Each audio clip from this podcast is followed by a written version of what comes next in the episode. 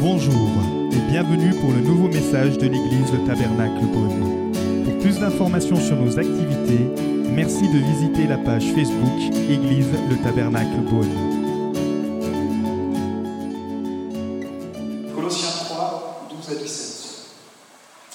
Ainsi donc, en tant qu'être choisi par Dieu, saint et bien-aimé, revêtez-vous de sentiments de compassion, de bonté, d'humilité, de douceur et de patience. Supportez-vous les uns les autres, et si l'un de vous a une raison de se plaindre d'un autre, pardonnez-vous réciproquement. Tout comme Christ vous a pardonné, pardonnez-vous aussi. Mais par-dessus tout cela, revêtez-vous de l'amour qui est le lien de la perfection. Que la paix de Christ, à laquelle vous avez été appelés pour former un seul corps, règne dans votre cœur. Et soyez reconnaissants que la parole de Christ habite en vous dans toute sa richesse. Instruisez-vous et avertissez-vous les uns les autres en toute sagesse, par des psaumes, par des hymnes, par des cantiques spirituels. Chantez pour le Seigneur de tout votre cœur sous l'inspiration de la grâce ou avec reconnaissance. Et quoi que vous fassiez, en parole ou en acte, faites tout au nom du Seigneur Jésus, en exprimant par lui votre reconnaissance à Dieu le Père. Seigneur, merci parce que ta parole ce soir est encore puissante et agissante pour venir nous toucher, nous transformer. Nous t'ouvrons nos cœurs afin que tu puisses faire ton œuvre, Saint-Esprit. Amen. Alors, il y a 15 jours, on avait vu que l'apôtre Paul utilisait un terme pour expliquer ce qui se passe quand on donne notre vie à Christ. Il dit que finalement, il y a deux choses euh, qui se passent quand une personne rencontre Jésus et qu'elle veut le suivre. Il, il utilise un, un, terme, il dit, vous vous êtes dépouillé du vieil homme et de ses manières d'agir, et vous avez revêtu l'homme nouveau. C'est-à-dire qu'il y a quelque chose d'ancien et il y a quelque chose de nouveau. Il y a un avant Jésus et il y a un après Jésus. L'habit ne fait pas le moine, on dit souvent. Mais spirituellement, l'habit fait le moine. C'est-à-dire que même dans le civil, si vous êtes policier, on va vous reconnaître à la façon dont vous êtes habillé. Si vous êtes mécanicien, on va vous reconnaître à la façon dont vous êtes vêtu. Et spirituellement, quand on reçoit Christ, il y a le vêtement de Christ qui vient sur nous. Ça, c'est ce qu'on avait entamé il y a 15 jours. Mais finalement, là où, Paul continue sa pensée, c'est que comme nous portons Christ, notre comportement doit aussi refléter celui de Jésus. C'est-à-dire qu'on ne peut pas simplement dire oui, mais moi Jésus, je l'ai dans mon cœur, et puis il n'y a aucun fruit visible à l'extérieur sur notre comportement ou sur notre attitude. J'ai envie de dire, ce qui crédibilise un chrétien auprès d'un non-chrétien, c'est pas le blabla, c'est pas les versets, c'est pas euh, toutes sortes de choses, mais c'est tout simplement son attitude, son comportement. Et j'irai même plus loin quand personne ne voit, en dehors de l'Église, en dehors même de sa ville peut-être, en dehors de sa région, quand il est en vacances, le chrétien.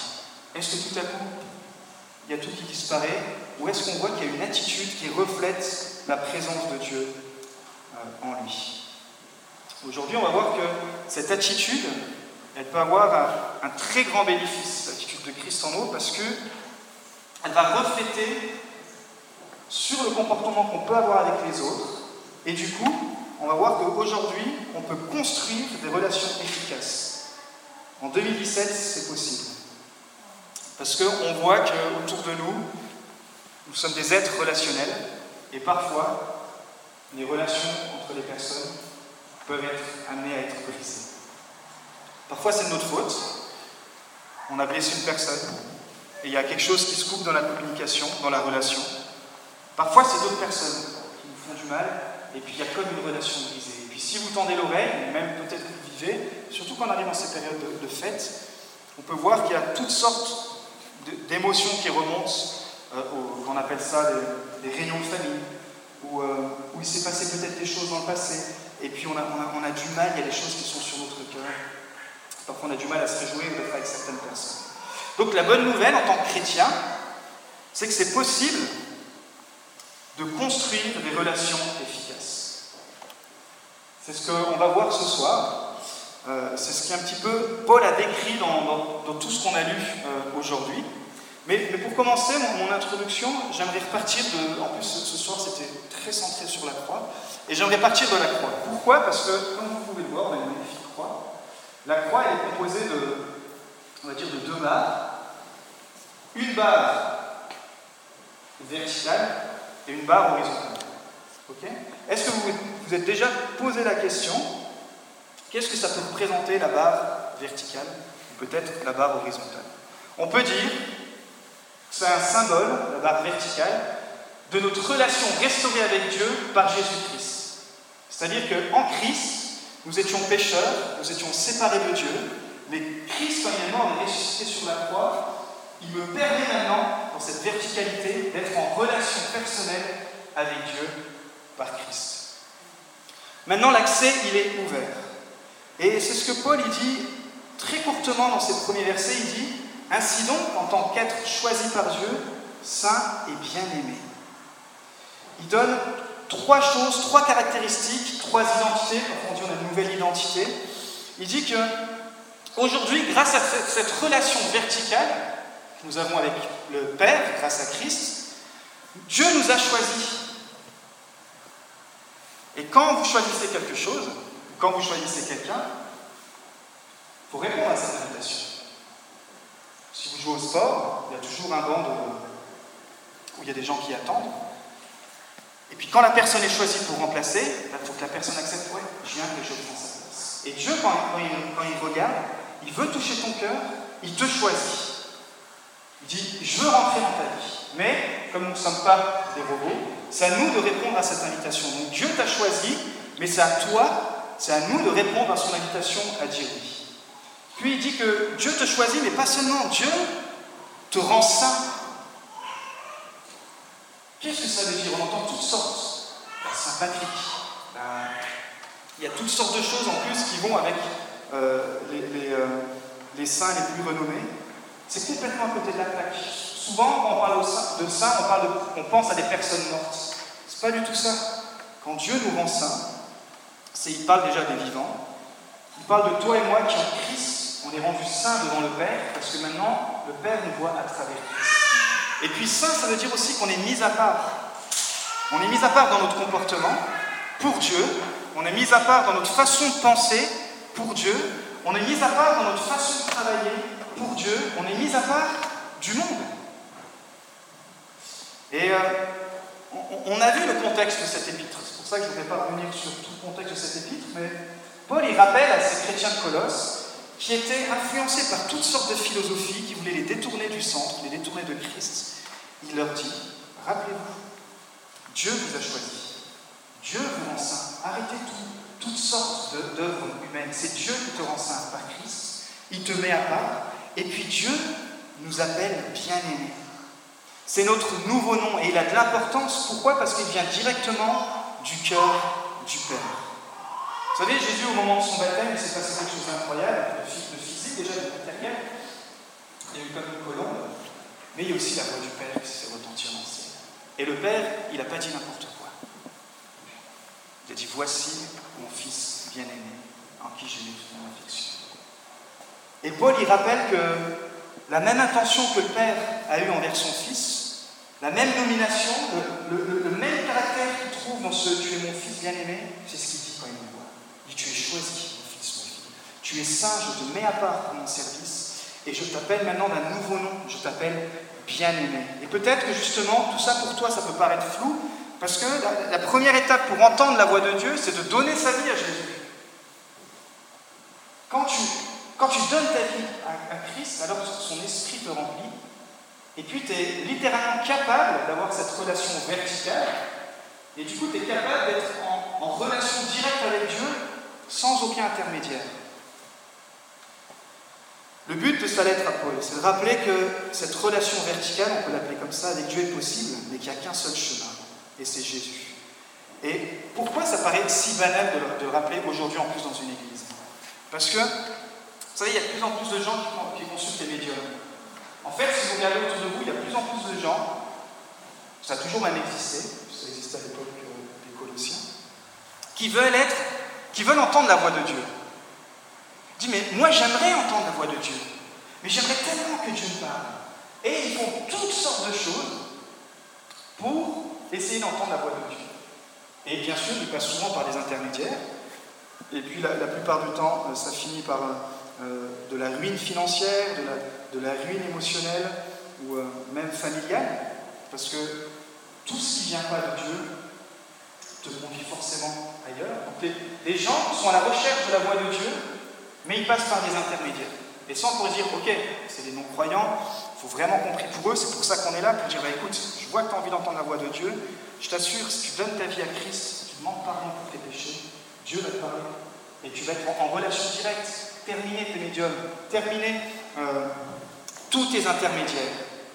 Mais ce que je peux appeler, et ce soir je vais être un petit peu, euh, un, petit peu peut-être provocant, pour un, petit peu vous saisir, ce qu'on ce qu'on remarque, en tout cas, euh, dans, dans l'Église, hein, en général, ne parle pas de, de mais en général, ce qui colle à la peau des chrétiens, c'est ce qu'on appelle la paresse c'est-à-dire que oui, je suis converti, j'ai une relation avec Dieu, il n'y a pas de problème. Mais quand j'ai besoin vraiment d'une direction, quand j'ai besoin d'entendre finalement la voix de Dieu, et quand ça commence à me coûter, parce que ça veut dire qu'il faut que je prenne du temps dans sa parole, ça veut dire qu'il faut que j'attende dans la prière, ça veut dire peut-être que ça va prendre un jour, deux jours, trois jours, une semaine, mais ça veut dire qu'il faut que je me mette à genoux. Ça veut dire qu'il faut que j'arrête de, passer du temps devant la télé pour entendre la voix de Dieu, pour que tous ces parasites puissent s'éteindre. Ça veut dire qu'il faut que peut-être euh, dans mon planning, je puisse me lever plus tôt parce que j'ai envie d'entendre la voix de Dieu. Et puis il y, a, comme une mauvaise routine qui s'installe chez les chrétiens, ce qu'on appelle la paresse spirituelle. Et du coup, le chrétien, il est comme cette brebis perdue. Et au lieu d'être en relation directe avec Dieu, oh, il va pas avoir des médiums mais on peut appeler ça presque des médiums chrétiens. Il va, et surtout en ce moment, avec tout ce qu'il y a sur Internet, et puis tout à coup, il peut se retrouver à la merci, j'ai envie de dire, d'un bon ou d'un mauvais, comme on les appelle, prophète. Dire, bah, tiens, lui il s'appelle prophète, et j'ai envie de voir ce qu'il a envie de dire pour ma vie. Et ça, il y a de très bons prophètes. Nous, l'Église, on, est sous la couverture d'un couple prophétique. Mais euh, je suis toujours un peu ébahi quand on les reçoit et que je vois que euh, du coup l'Église est, multipliée par trois. Parce que vous savez, le signal qu'on envoie, non seulement aux prophètes, c'est pour ça que eux sont très sages, mais aussi le, message qu'on envoie à Dieu, c'est que finalement, Dieu, je ne suis pas capable de t'entendre. Je ne crois pas que moi, personnellement, je t'entende et j'ai besoin d'un intermédiaire. Et c'est ce qu'il est en train de déclarer dans les Colossiens. Ils disent, mais vous êtes une église qui est super, vous êtes vraiment une église encourageante, mais attention, parce qu'il y a des chrétiens parmi vous, et des docteurs, des, chrétiens qui enseignent, qui sont en train de vous influencer à mettre des intermédiaires. Et cet intermédiaire-là, il est très sinueux dans le, dans le monde évangélique en plus. Dire, bah non, écoute, moi je vais pas bien en ce moment, bah je m'inscris pour une, conférence, et puis là je suis sûr que tu vas me parler. Et puis forcément, quand on n'arrive pas bien dans un lieu spirituel, tu es dans sa grâce, on parle, on touche, et puis oh, ça m'a tellement touché. Et puis on se retrouve tout seul dans sa chambre, et à la fin de la semaine, on est encore plus en bas qu'avant. Vous savez, nous, notre rôle en tant que pasteur, c'est de responsabiliser, c'est de faire des disciples. Si on veut faire des chrétiens, eh bien, on va faire conférence sur conférence, on va, on, va vous manipuler, on va vous manipuler, on va devenir des gourous, dire ben voilà, tu peux entendre que la voix de Dieu si tu veux entendre un tel, ou quand moi je dis ça, ou etc. Alors, le prophète, qu'est-ce qu'il fait? C'est très bien le prophète, c'est qu'il vient confirmer ce que vous recevez tout seul dans votre chambre, dans votre cœur, ce que vous notez. Mais ça, ça demande du temps. Ah, mais il faut que je m'achète un cahier. Ah, puis tu sais, tu connais pas ma vie, pasteur. Ben non, je connais pas ta vie, mais je t'assure, heureusement qu'il existe de prophètes, mais il existe aussi une flopée de prophètes. Et j'aimerais te dire que tu peux te mettre en danger, comme les Colossiens pouvaient se mettre en danger, à courir, pas après des philosophies, pas après des médiums, mais peut-être après des personnes qui vont te donner une direction, et même eux ne sont pas conscients que finalement, toi, tu vas devenir leur petit toutou. Ah bah voilà, il m'a dit ça dans ma vie. Ah bah mince, faut que j'attende. Ah puis il va me dire ça. Imagine, il est où Christ elle, est où cette relation verticale? Là on ne voit pas, mais son sang a coulé. Vous savez, parfois j'aime bien l'Église catholique parce qu'ils remettent Jésus sur la croix et, euh, on voit vraiment ce qui s'est passé. Nous on enlève ce que c'est qu'il est ressuscité, mais s'il a fait ça, c'est pour qu'on puisse l'entendre. S'il a fait ça, c'est parce que si tu te mets à genoux, peut-être ça va te demander une semaine, peut-être un mois, peut-être même six mois mais j'aimerais te dire, la réponse que tu vas avoir, tu seras tellement convaincu et tu seras tellement transformé parce que tout le temps que tu auras passé dans la présence de Dieu, ça vaudra tous les sous, tous les kilomètres, toutes les personnes que tu auras pu écouter. C'est ta responsabilité si tu veux être un disciple. Tu es choisi, saint et bien-aimé. C'est tout ce dont tu as besoin de savoir. Et je m'étais noté dans mes notes, comme on fait parfois, j'ai envie qu'on dise ensemble ce soir, comme un leitmotiv. Dire ensemble, en Christ, je suis choisi, saint et bien-aimé de Dieu. Ok? Ça va? En Christ, je suis choisi, je suis saint et bien-aimé de Dieu. En Christ, je suis choisi, je suis saint, je suis bien-aimé de Dieu. Avec un peu plus de conviction, en Christ, je suis, je suis, et je suis. Et là, la de l'ennemi, elle s'enfuit. Parce que tu te repositionnes. Tu es choisi. Tu as tellement de la valeur. Tu es mis à part.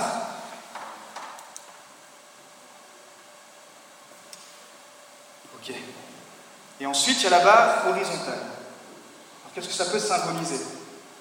C'est ce que finalement, ça va nous permettre de rentrer dans notre message ce soir. Le christianisme, il a apporté quelque chose de révolutionnaire.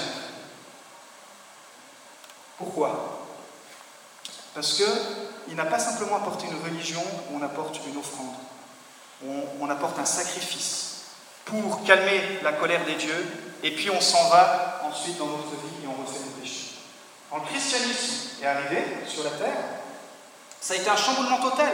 Parce que maintenant, les personnes qui se convertissaient à Christ, ils offraient leur vie à Christ, mais la semaine, ils changeaient. Et les autres étaient là, waouh Mais nous, on, va consulter telle, idole, on donne telle chose, on fait tel sacrifice, mais notre comportement intérieur ne change pas. On se flagelle, on fait plein de choses, mais notre comportement intérieur ne change pas. La barre horizontale, c'est ça, c'est Jésus me transforme, et ça me transforme aussi dans mon attitude envers les autres. Comme on l'a vu, Paul il prend l'exemple de ce vieux vêtement qu'on abandonne pour se vêtir du nouveau, celui de Christ. Et la barre horizontale, en fait, si vous, mettez les mains comme ça, c'est ce qui vous permet de toucher votre prochain. C'est pour ça, si vous êtes que vertical, ouais, c'est Seigneur, c'est Jésus, et puis vous êtes dans votre grotte tout seul, ben, il vous manque une barre. Il vous manque la barre horizontale, pardon. Si vous êtes vertical, il vous manque la barre verticale, celle où vous pouvez prendre votre voisin de droite votre voisin de gauche, avec Christ au milieu, dire oui, la relation, c'est possible. Tu es différent, c'est ce qu'il disait, tu es grec, tu n'es pas juif, c'est pas grave, tu es mon frère en Christ. Tu es black, tu es blanc, tu es jaune, tu es rouge, tu es italien, tu es français. En Christ, nous sommes un et toutes en Christ. Ce soir, on va quand même réussir à rentrer dans notre message, mais je crois que c'était important euh, de pouvoir apporter cela ce soir. Parce que vous n'avez pas envie d'un pasteur qui soit juste là pour euh, vous occuper 30 euh, minutes, mais vous avez besoin de quelqu'un aussi qui puisse, j'espère, donner quelque, quelque chose pour vous faire avancer euh, toute la semaine. Donc ce soir, on va voir que c'est possible de construire des relations efficaces et de les maintenir. C'est ce que Paul dit, il dit revêtez-vous des sentiments de compassion, de bonté, d'humilité, de douceur, de patience, supportez-vous, pardonnez-vous, revêtez-vous de l'amour qui est le lien de la perfection. On peut classer ça en trois groupes de comportements qui sont tous liés par l'amour. C'est ce que Paul nous propose. Le premier groupe, ce serait la compassion et la bonté. Le deuxième groupe, l'humilité et la douceur.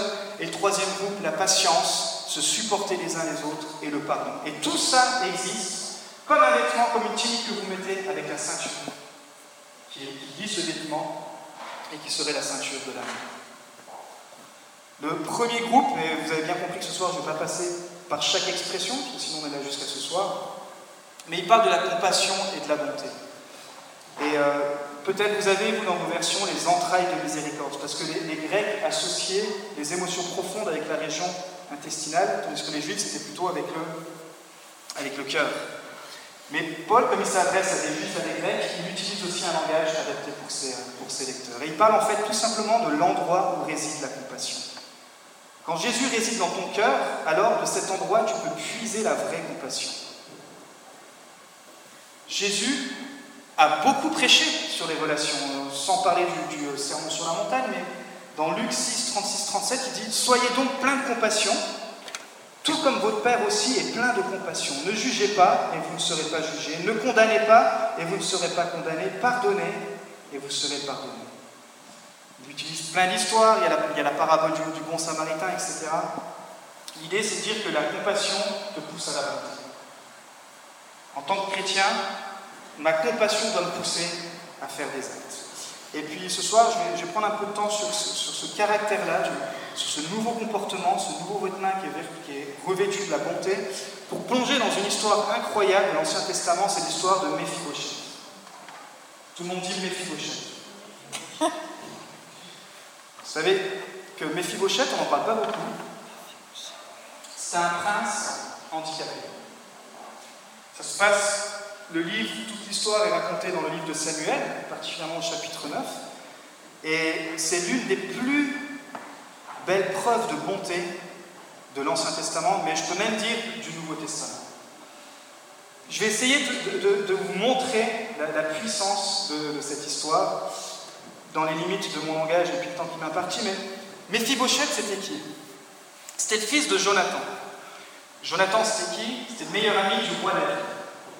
Et puis surtout, Jonathan, c'était qui? C'était le fils du méchant roi Saül.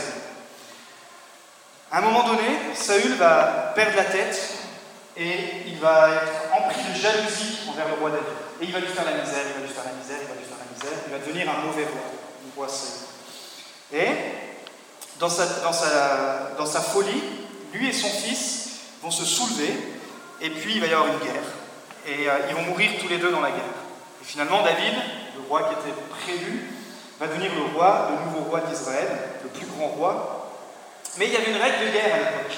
C'est-à-dire que quand le roi était en position, tous les ennemis, peu importe si c'était la famille, peu importe d'où venait, le, euh, lien au niveau des ennemis, tous les ennemis devaient être exécutés.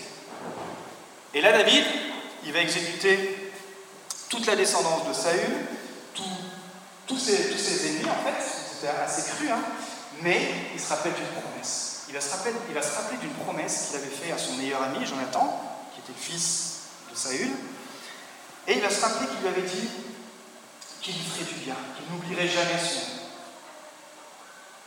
Qu'est-ce qui va se passer?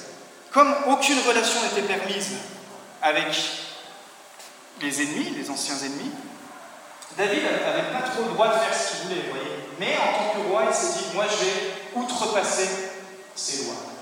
Je vais essayer de restaurer la relation, malgré, on va dire, les, règles de guerre de l'époque. Et donc, Mephibosheth, il a 5 ans, et on, vient lui apprendre, ce bébé apprend, ce jeune enfant apprend que son papa, Jonathan, et son grand-papa sont morts. La nourrice, prise de panique, elle sait, ça y est, déjà l'armée de David est sur moi, ils vont vouloir exterminer Mephibosheth. Donc la nourrice se sauve, prend Mephibosheth, elle part, elle part, elle part, et en partant avec la fuite, avec la frayeur, elle trébuche, et le petit tombe par terre, et il devient estropié des deux jambes.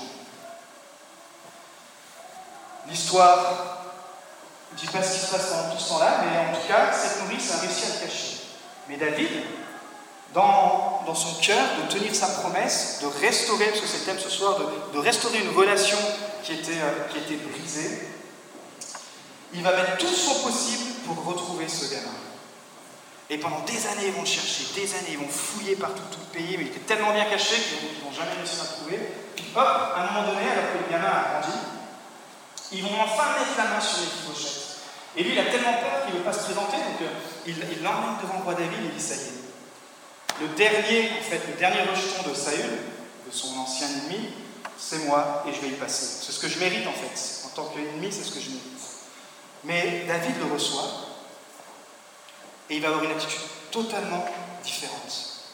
Il va dire, à cause d'une promesse que j'ai faite, et pour prouver que j'exerce la bonté et la compassion, eh bien Mephibosheth, non seulement je ne vais pas te tuer, mais je vais te donner toutes les terres qui appartenaient à ton grand-père, je vais t'élever au, rang de fils, et c'est-à-dire que Mephibosheth ne vivait pas dans une ville à l'extérieur de Jérusalem, mais tous les jours il vivait dans le temple avec David à Jérusalem, il mangeait tous les jours à la table du roi, assis à côté des fils.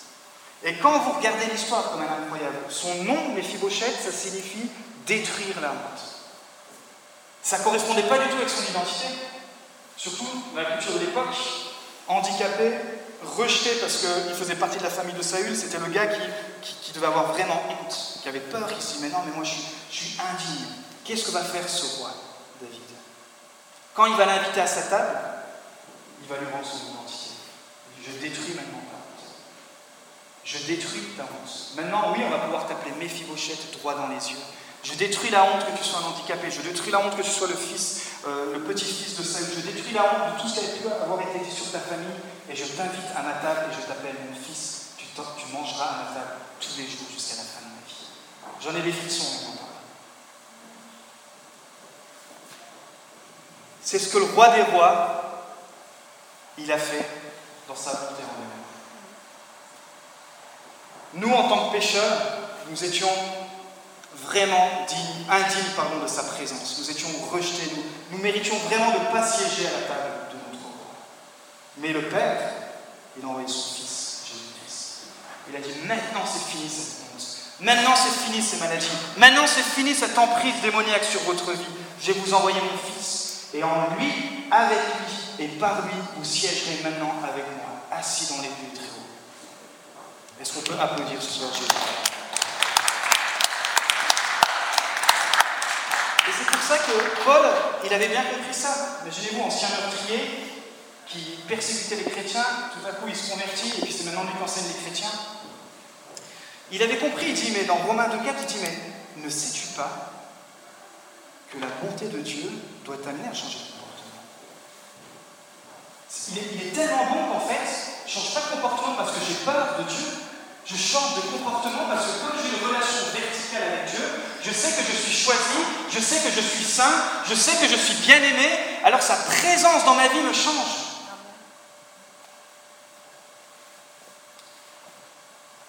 Nous portons le nom de bien-aimé, mes amis. Peu importe ce qu'on a pu dire sur votre vie, peu importe le, parcours que vous avez passé, peut-être votre prénom a même une signification, mais j'aimerais vous dire que le nom que te donne le Père ce soir est bien plus puissant. Il t'appelle bien-aimé. Il t'appelle bien-aimé. Quand il te regarde, même si tu as chuté, même peut-être tu as chuté juste avant de rentrer là, il te regarde à travers les yeux de Christ et dit Mais lui, c'est mon bien-aimé, en qui j'ai mis toute mon affection. Et je ferai tout pour te relever. Je ferai tout pour que tu changes. Je ferai tout pour que tu sois en bonne santé. Je ferai tout pour que tu sois épanoui. Je ferai tout ce que j'ai déjà fait. J'ai donné Christ. J'ai tout donné. Il continue avec l'humilité et la douceur. Et puis là, je ne vais pas lire mes notes parce que sinon ça va faire trop long.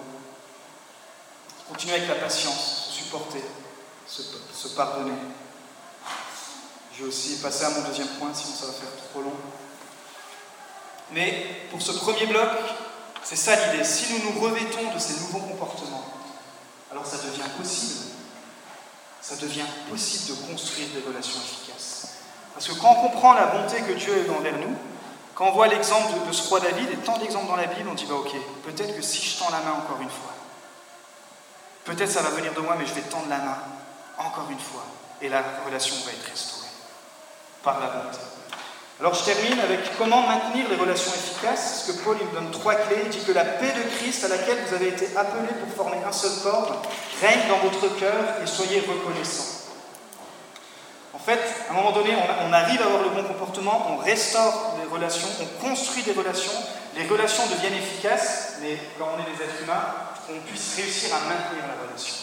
Et pour maintenir des relations efficaces, Paul nous dit qu'il faut qu'on ait la paix qui habite dans notre cœur. Pourquoi? Parce que cette paix ne vient pas du monde, comme dit Jésus, mais elle vient de lui. Et puis la paix, elle se voit du coup, et elle se vit dans les relations, par exemple à l'Église, Romains 12, 18.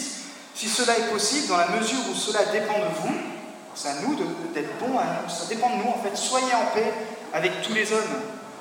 Et puis il continue avec euh, euh, le, les relations entre le leadership et puis le reste de l'Église. Nous vous demandons, frères et sœurs, de reconnaître ceux qui travaillent parmi vous, qui vous dirigent dans le Seigneur et qui vous avertissent. Ayez beaucoup d'estime et d'amour pour eux à cause de leur travail.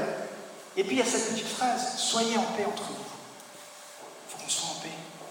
Avec Christ, c'est possible d'être en paix et de maintenir. Le secret d'une vie en paix, il le dit six fois dans son épître, c'est la reconnaissance. Sur quatre chapitres, c'est donc un thème constant qu'il veut donner aux Colossiens, c'est la reconnaissance. Philippiens 4, 6, 7, ne vous inquiétez de rien, mais en toute chose faites connaître vos besoins à Dieu par des prières et des supplications dans une attitude de reconnaissance et la paix de Dieu, qui dépasse tout ce que l'on peut comprendre, gardera votre cœur et vos pensées. Donc on voit que la paix et la reconnaissance, c'est lié. La paix et la reconnaissance, c'est lié. La reconnaissance, c'est lié aussi avec le contentement. Quand je me contente de ce que j'ai, je suis reconnaissant, donc je vis dans les bénédictions que Dieu me donne actuellement. Et euh, il y a ce proverbe qui dit Pour l'affligé, tous les jours sont mauvais. Mais pour celui qui a le contentement dans son cœur, est toujours en fait. Pour l'affligé, tous les jours sont mauvais. Mais celui qui a le contentement dans son cœur est toujours en fait. Et si vous êtes comme moi, parfois on se lève les matins et euh, on a tous le contentement dans notre cœur parce que le travail, c'est pas le top, parce qu'il euh, se passe plein de choses, parce que voilà, on a tout envie dans cette journée, sauf d'être en fête. Et c'est ça quand on est affligé. Tous les jours sont mauvais. C'est triste en tant que chrétien, moi je dis, c'est triste. J'ai passé des saisons comme ça où je voyais tout en mauvais, tout, tout en royaume du noir. Et... Parce que c'est la tendance, c'est notre ancien vêtement qui, qui, est là et qui nous rattrape. pourtant, je suis sauvé, ça ne changera rien, la porte du ciel est ouverte. Mais je vis sur cette terre en disant Ah, mais les jours sont mauvais. Et non, tu peux vivre avec le contentement et que ce soit toujours la fête dans ton cœur. Ça affecte notre foi, ça affecte notre générosité. J'avance. Il parle aussi de la parole de Dieu, que la parole de Christ habite en vous, dans toute sa richesse. Instruisez-vous et avertissez-vous les uns les autres, etc. On l'a lu. Donc, que la parole de Dieu et de Christ habite en vous, c'est aussi un moyen de maintenir des bonnes relations. Ma paix va me permettre d'être en paix avec toi. Si je ne suis pas en paix à l'intérieur avec moi-même, généralement, on a du mal à être en paix avec les autres. Mais la parole de Dieu, elle continue. Vous savez, dernièrement, j'ai donné euh, un, cours à l'école de disciples, et la première question que j'ai donnée, c'est l'école de disciples, c'était 8h30, j'aurais dit certains qui font aussi quelques kilomètres, j'ai dit, est-ce que ce matin, vous avez lu la parole de Dieu? Je n'aurais pas demandé de lever la main, certains m'ont levé, mais c'est ça le test de l'école de. Et c'est ça mon test, c'est ça votre test, c'est ça notre test en tant que disciple. Comment la place de la parole de Dieu prend-elle dans ma vie?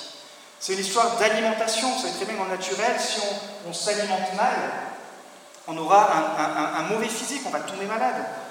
Ben, dans le spirituel, c'est pareil. Si tu t'alimentes quotidiennement, c'est pour ça que Christ nous a annoncé ce modèle de prière, donne-moi chaque jour Donne-moi chaque jour le verset, donne-moi chaque jour la parole.